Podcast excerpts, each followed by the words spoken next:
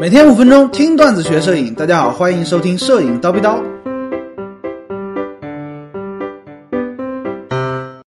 镜头名称含义之尼康篇。之前我们讲了佳能，讲了索尼的镜头命名规则，咱们今天呢继续来聊尼康。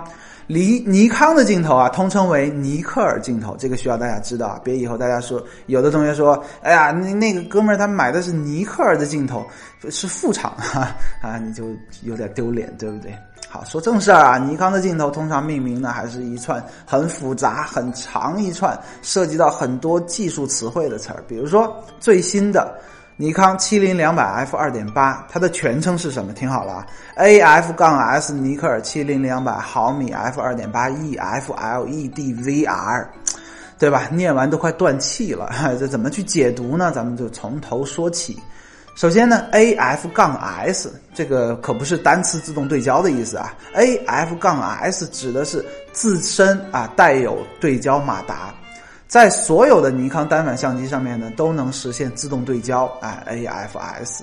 而有的镜头前面是 AF，它没有杠 S，说明什么呢？哎，这个镜头呢自己不带对焦马达，需要你的机身上有对焦马达才能实现自动对焦。比如说尼康最低端的 D 三三零零这种级别的机身没有机身马达，哎。如果说你安装一个 AF 的镜头上去呢，就没有办法实现自动对焦。哎，这个需要大家特别注意啊！当然，中高端的啊，就都自带对焦马达，你都可以选。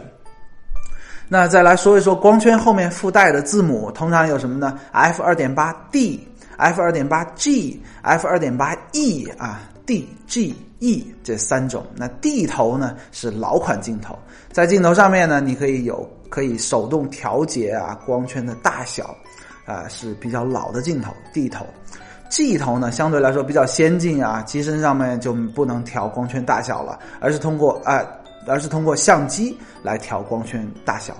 而这个最先进的 E 啊，A B C D E，则是指的是最先进的尼康的光圈控制技术，叫电磁光圈控制技术。听上去很牛逼，对不对？但是对于我们实际用户拍摄而言，这三者没有什么区别啊，只是告诉你大概能知道啊，这个镜头是是新的还是老的，对吧？我们建议你买 G 头和 E 头，不要再买 D 头了，因为这个镜头啊，买新不买旧嘛。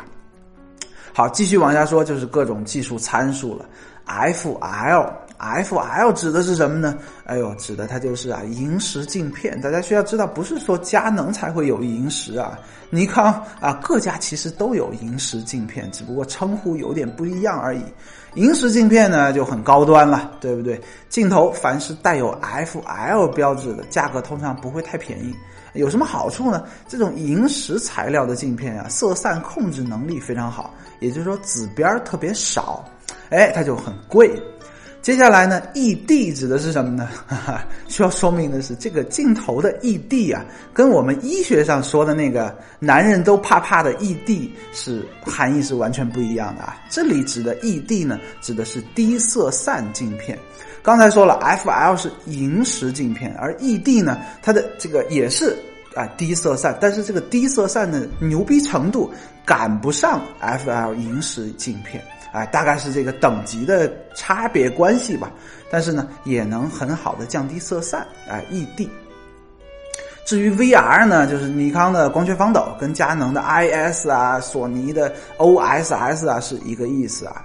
另外啊，尼康的高端镜头牛头金圈啊，在机机身的名牌上面还会有一个简单的啊金色的大写字母 N，啊，大家去看看你的机身呃镜头上面有没有一个大写的 N 啊？这代表什么呢？它使用了尼康高端的纳米涂层镀膜，哎，纳米涂层镀膜，哎，就非常好了。呃，另外啊，尼康的 APS-C 的专用镜头呢，名称当中有一个 DX、D 叉、DX 这类镜头呢，只能用在尼康的半画幅相机上，全画幅也是不能用的。最后呢，哎，尼康由于它是一个光学大厂，对不对？历史非常悠久，有很多特殊的技术、特殊的标识。如果说你看到一个东西你不懂啊，可以百度查一查。这里呢，咱们就就不讲这些相对来说小众的东西了。最后，按照惯例啊，蜂鸟微课堂呢近期策划了一套镜头详解和选购实战的课程，哎，非常适合在这方面有困惑的同学们。怎么听呢？哎，可以在蜂鸟微课堂服务号当中回复“镜头”，哎，就可以获得上课的方式。今天高老师就先叨逼到这里了。想要系统的学习摄影知识呢，欢迎微信搜索“蜂鸟微课堂”，明早七点咱们不见不散。拜了个拜。